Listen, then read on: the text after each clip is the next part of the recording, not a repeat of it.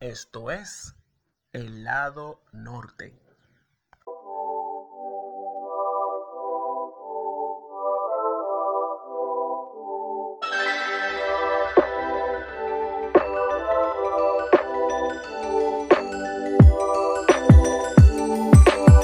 Hola, Dios les bendiga. Bienvenidos a este nuevo episodio de El lado norte podcast.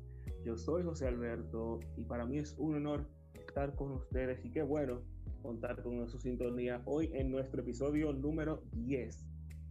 Ya casi ya en la recta final de esta temporada 2, que ya les aviso que su final será el próximo 3 de noviembre. Paralelamente a eso, estaremos dando cierre a la serie Otras Voces ese mismo día y también vendrán algunas sorpresas de cara a la Navidad, con algo que hemos llamado Navidad en el lado norte. ese día se van a enterar de todo lo que va a pasar en nuestro especial de Navidad. Y bien, como les dije al inicio, seguimos con nuestra serie Otras Voces y hoy yo siento mucha, me estoy muy honrado con este invitado, de verdad que sí es eh, uno de los, eh, ya por, por, así decirlo, residentes del lado norte. Te falta el pasaporte, te falta la residencia, te falta la dirección, pero como quiera, siempre es un placer tenerlo aquí, contar con él, ya sea a través de sus consejos, su apoyo, en todos los que, en todo lo que ha, ha sido este proyecto, ha sido parte importante. Señores, para mí es un honor tener a, como tercera voz en esta serie Otras Voces al pastor directamente desde Calgary, Canadá, el pastor Juan Romero. Pastor, ¿cómo está? ¿Cómo está? Gracias por la por esta introducción.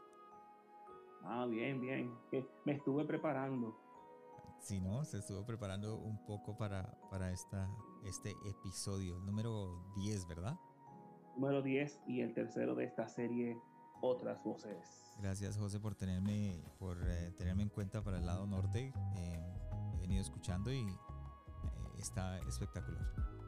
Sí, que estamos cerca porque usted está en Canadá. Estamos por ahí cerquita.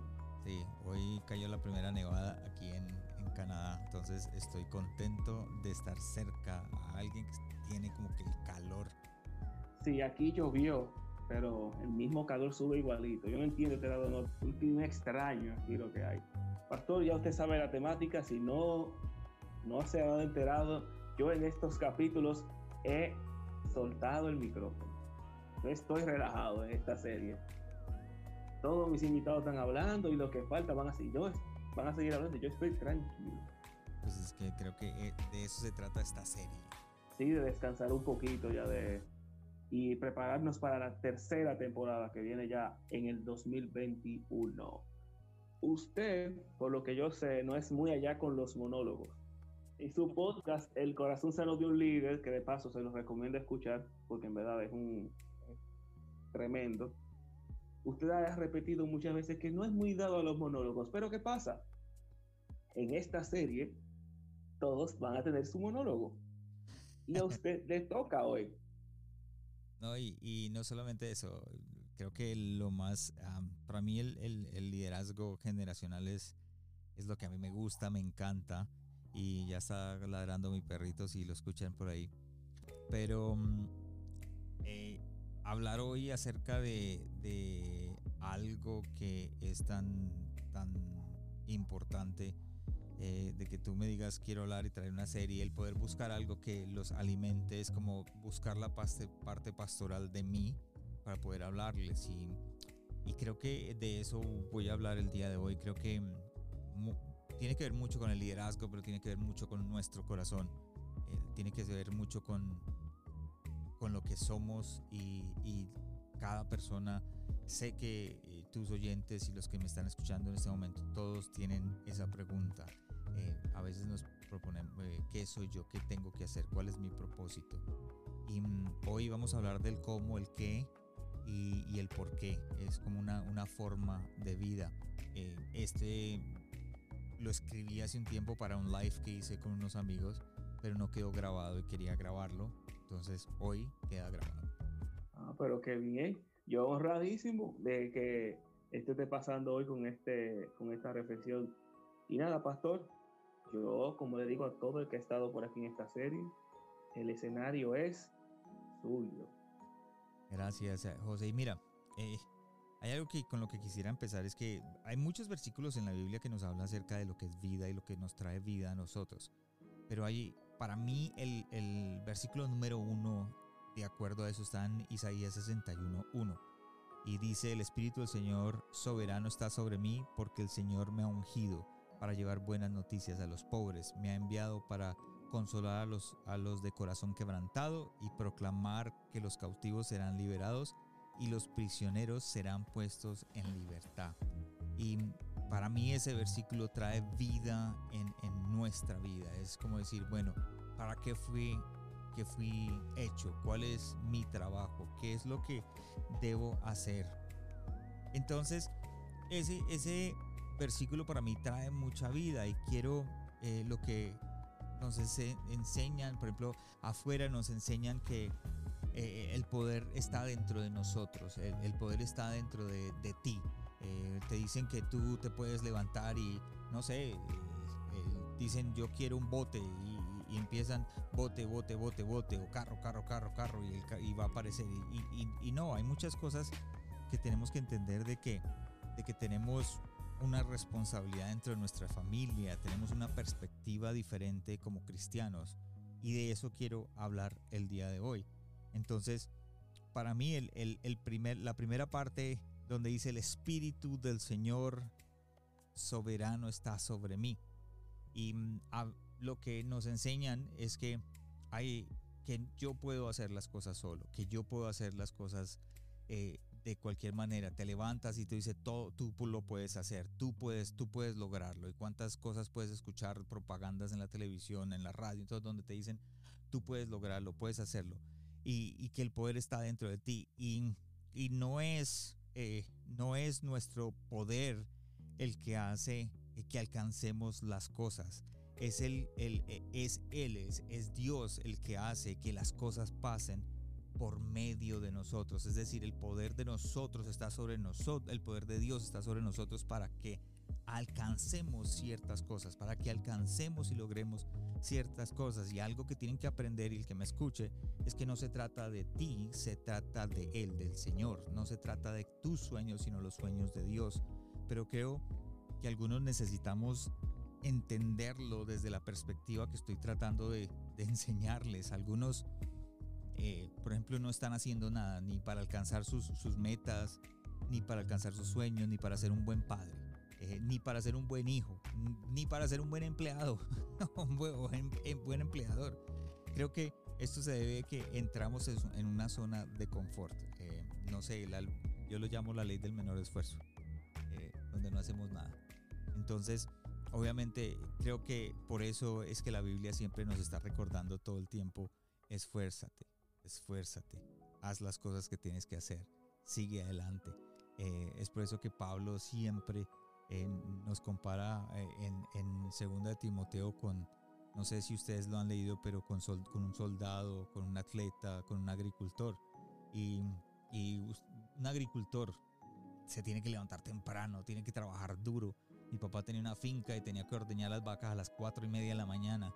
O sea, es, nos toca a nosotros hacer, e, ese es el trabajo, esforzarnos. E, el atleta eh, siempre llega a la meta, siempre está entrenando, siempre va a la milla extra, siempre está tratando de salir adelante. El soldado eh, nos habla de, el entrenamiento de un soldado es, es, es guerra, entonces nosotros tenemos que entender que estamos en guerra todos los días y, y, tenemos que entender de que tenemos que trabajar como soldados. ¿Cómo estás viviendo tu vida? ¿Qué estás haciendo? Pues, tienes, estás viviéndola como un soldado, como un agricultor, como un, como una, como un atleta. Estás, ¿Cómo estás viviendo tu vida en este momento? Entonces, las preguntas que me, que me toca a mí a, contestar fuera de las preguntas en mí, o sea, para mí, son cómo, cómo estoy viviendo mi vida sexual, cómo estoy viviendo mi economía, cómo estoy viviendo mis sueños, cómo puedo alcanzar nuestras metas, cómo puedo ser un mejor padre, cómo puedo ser un mejor hijo. Y todo eso, para poder alcanzar eso, se, necesita o sea, es decir, esforzarnos para trabajar, como dice Pablo, como un atleta, como un agricultor, como un soldado. Pero también tenemos que entender que es el poder de Dios que está en nosotros el que nos va a ayudar a poder alcanzar. Por eso es que cuando empieza dice, el Espíritu del Señor soberano está sobre mí. Es, es interesante entender de que Él está sobre nosotros. No sé si, no sé si me hago entender hasta ahí cómo vas. No, hasta ahí está todo perfecto. Yo estoy calladito, calladito solamente escuchando. Va muy bien, va muy bien. Ok, pero entonces, ok, vamos bien. Entonces entendemos de que no es nuestro esfuerzo y, y, y si no pues es, obviamente es por el esfuerzo del Señor. Ese es el poder por el cual podemos alcanzar nuestro propósito. Es el poder que tenemos que hacer. Y ahora de pronto algunos te harán de... Mm, tienen una pregunta como yo la tuve hace mucho tiempo. Es que, ¿será que Dios me puede usar a mí? Es que, eh, pastor, usted no sabe eh, en dónde, qué hice yo anoche. Eh, usted no sabe qué, qué, cómo puede, el, eh, o sea, te preguntas, dice, eh, ¿cómo puede el Espíritu del Señor estar sobre mí si usted no sabe lo que hice yo anoche, si no sabes dónde estoy yo, si usted no sabe dónde estuve hace unos años? Eh, hay algo que yo te puedo decir, Dios quiere usar a cualquier persona, el que quiera. Míreme a mí, 28 años de casado, he metido la pata 80 mil veces como esposo, casi pierdo mi matrimonio en el 95. Eh, abandoné mis hijos por un tiempo y, Dios me está usando para poder enseñarle a parejas cómo tener un mejor matrimonio. Puede usar, y ahí es donde me encanta porque Dios usó a Adán, a Eva, a Abraham, a Moisés y a David y todos estaban quebrantados, todos estaban eh, hechos vuelto una nada, no eran perfectos, pero Dios los usó. Entonces, recuerda, Dios va a hacer su propósito no por ti, sino a pesar de ti. Dios va a hacer el propósito que Él tiene en tu vida, no por ti, sino a pesar de ti. Cuando el Espíritu de Dios decide soplar, lo único que puedes hacer es moverte con el viento que está soplando. Ese es, es, el, ese es el, principio, ese es el Espíritu está sobre mí. ¿Para qué? ¿O por qué? ¿El cómo? O sea, ¿para qué? ¿Cómo voy a vivir mi vida?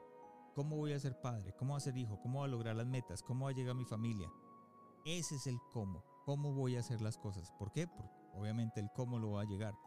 ¿Cuál es el qué de tu vida? Muchos creen que, que pronto ser cristiano es ser una persona creyente, es una persona que lee la Biblia todos los días em, y que de pronto lo que dice el Evangelio es que tenemos que ser buenos. Eh, pero si vemos todo en el Evangelio no podemos, nos podemos dar cuenta de que no son, no habla de buenas personas. Es por eso que Jesús vino a la tierra para enseñarnos a ser buenas personas por medio de Él, o sea, nosotros mismos por medio de Él. O sea, no se trata de que yo puedo ser eh, bueno yo solo, yo necesito a Jesús para hacerlo. Isaías 61 dice, porque el Señor me ha ungido para llevar buenas noticias a los pobres. ¿Quién te rodea? ¿Quiénes son las personas que te rodean? ¿Tu familia? Tus eh, amigos. Familia, amigos, eh, hermanos de la iglesia, vecinos también. Exacto. Todos ellos, a ellos hay que llevarle las buenas noticias. Ese es el que es nuestra vida. El Señor trae llevar esas buenas noticias. El Evangelio es que llevar las buenas nuevas. Jesús vino a traernos las buenas nuevas para que nosotros podamos ser mejores. ¿En qué? Ok. El Señor Espíritu de Dios está sobre mí para yo poder traer la buena nueva a mi esposa y ser mejor esposo por medio de eso. ¿Quién lo va a hacer? Jesús por medio mío. Entonces, el poder de Dios, el poder de Jesús por medio mío me va a enseñar a ser buen esposo, me va a enseñar a ser un buen hijo, me va a enseñar a ser un buen empleado. Y de esa manera estoy enseñándole a las personas que están ahí, a mi esposa, las buenas nuevas del Evangelio. Dios te va a poner, te va, Jesús te va a traer. ¿Para qué? Para tú no tienes que vivir una vida desordenada sexualmente. La puedes traer, Dios te va a mostrar que puedes vivir una vida sexualmente ordenada. No tienes que vivir una vida de divorcio en divorcio en divorcio, porque hay una buena noticia, la que tú puedes traer. ¿Lo estás haciendo? Esa es, la pregunta que yo te, te hago el día de hoy. ¿Estás haciéndolo? ¿Tú sabes cuántas personas yo he escuchado decir, tú debes ser como Jesús? ¿Te acuerdas? En las iglesias te dicen, es que tú tienes que ser como Jesús. Sí, sí, me acuerdo. ¿Cuántas veces te dijeron a ti eso? Uh. Muchas. Y eso te pone un peso tremendo en tu vida. Eso te pone un peso. ¿Por qué? Porque tú no puedes llegar a ser como Jesús. Y estoy seguro que las personas que me oyen, algunos, no sé, cuando lees la historia de Jesús y las prostitutas, tú lees la historia, ¿quién eres tú? Y todos los cristianos dicen yo soy Jesús. No, tú eres las prostitutas. Cuando leemos la historia de Jesús sanando enfermos, ¿quién, quién, tú te pones en el lugar de quién? De Jesús, yo soy Jesús. sí. Y no, tú eres el enfermo.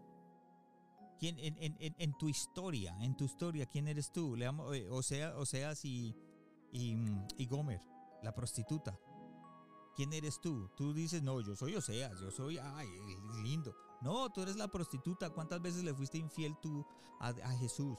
¿Cuántas veces tú le fuiste infiel a, a, lo que Dios estaba tratando de hacer en tu vida? ¿Cuántas veces te hablaron de las buenas nuevas y le fuiste infiel a esas buenas nuevas? ¿Cuántas veces te dijeron el Evangelio de Jesús está aquí, pero le fuiste infiel? Pero cuando lees la Biblia dices, no, es que eh, la infiel es ella. No, eres infiel a Jesús todos los días. Todos los días somos infieles. Revelación me encanta porque hay una, hay una cosa que dice en revelación, ¿no sabes que tú eres un desaventurado, miserable, pobre, ciego y desnudo? Es más, creo que así el día que vamos a arrancar la iglesia voy a poner ese aviso. Eh, voy a poner desaventurado, miserable, pobre, ciego y desnudo. Bienvenido a mi iglesia.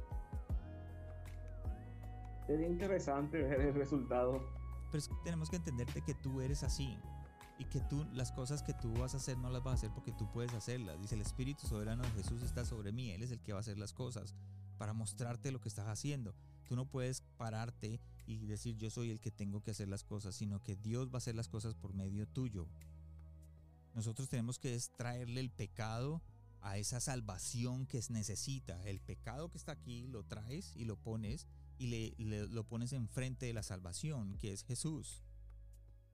Dios va a hacer su propósito, no por ti, sino a pesar de ti, a pesar de los problemas. Ay, pero es que pastor, usted no sabe dónde yo estaba, no importa, Dios te va a usar. Ah, es que pastor, usted no sabe lo que yo hice hace ocho días, no importa, Dios te va a usar. Ah, pero es que usted no sabe yo lo que yo he hecho, no importa, Dios te va a usar. No tienes que ser perfecto, ni tienes que vivir una, ni tienes que ser el santo para que Dios esté contigo. Y sabes que todo eso tiene un porqué. Dice, porque me ha enviado para consolar a los, a los de corazón quebrantado y proclamar que los cautivos serán liberados y que los prisioneros serán puestos en libertad. Muchos, y creo que la mayoría estamos destinados a vivir una y otra y otra vez y otra vez nuestros problemas, porque creo que nosotros mismos pensamos que no somos capaces de decirle a esa montaña muévete y no se moverá, no se mueve. ¿Cuál, qué es el por qué? ¿Cuáles son las cosas que tiene tu corazón que, están quebrando, que necesitan quebranto? ¿Cuáles son las personas que están alrededor tuyo, que están atadas y necesitan libertad? Que están en la cárcel y necesitan ser libres. El porqué de nuestra vida, ¿qué hacemos? Nosotros estamos buscando el propósito, ¿qué es lo que quieres hacer? Ah, yo quiero ser un pastor. Bueno, entonces vive esto ah, yo quiero ser un líder de jóvenes, vive esto. Yo quiero alcanzar mi, la, mi vida, vive Isaías 61. Aquella persona que se han divorciado tres veces y tienen miedo a casarse de nuevo. Aquellas personas que no sienten capaces de salir de aquella adicción, aquella persona que no cree que puede sanar aquella enfermedad, aquella persona que están atrapados en la pornografía y dicen no, por alguna razón no puedo soltarla aquella persona que vive una sexualidad incorrecta. Todas estas personas pueden ser tus hijos, pueden ser tu esposa, puede ser tu papá, puede ser tu familia. ¿Quiénes son los que están al lado tuyo? Que el Espíritu del Señor soberano está sobre ti para no para que tú puedas hacerlo, sino para que Él lo haga por medio tuyo. Y luego vas a alcanzar todo lo que tienes que hacer. Por eso encuentras el por qué, el cómo. ¿Cuál es el primer ministerio? Nuestra el primer ministerio es la familia. Ese es nuestro primer ministerio. Tú tienes, tu primer ministerio es, es, es, las personas que te rodean cercanamente. Tu papá, tu mamá, en el caso tuyo, tu familia. Aquellos que están casados, tu esposa, la esposa, el esposo, los hijos. Es nuestra primera responsabilidad. Y ya para terminar rápidamente, em, yo soy antilegalista y antirreligión y la religión dice que hay algo que, que he aprendido es que la religión le dice a uno, no hagas esto, no hagas lo otro, eh, no hagas aquello. Y, de pronto si tú lees la Biblia viene Jesús y, dice, no, lleva las buenas noticias. Y, y te dice, no se trata de cambiar lo que haces, se trata de cambiar lo que quieres hacer. Se trata de cambiar a donde quieres llegar. Se trata de cambiar las cosas que te llenan, eh, eh, esas cosas que te traen placer, em, esas cosas que te traen afección. ¿Afección qué es? Afección es, amor, cariño, apego, amistad.